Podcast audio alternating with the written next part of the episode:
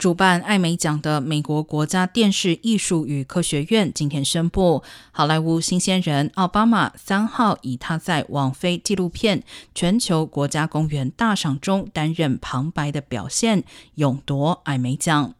奥巴马已经拿过两座格莱美奖，如果未来获得奥斯卡和东尼奖肯定，就能达成所谓的演艺圈大满贯。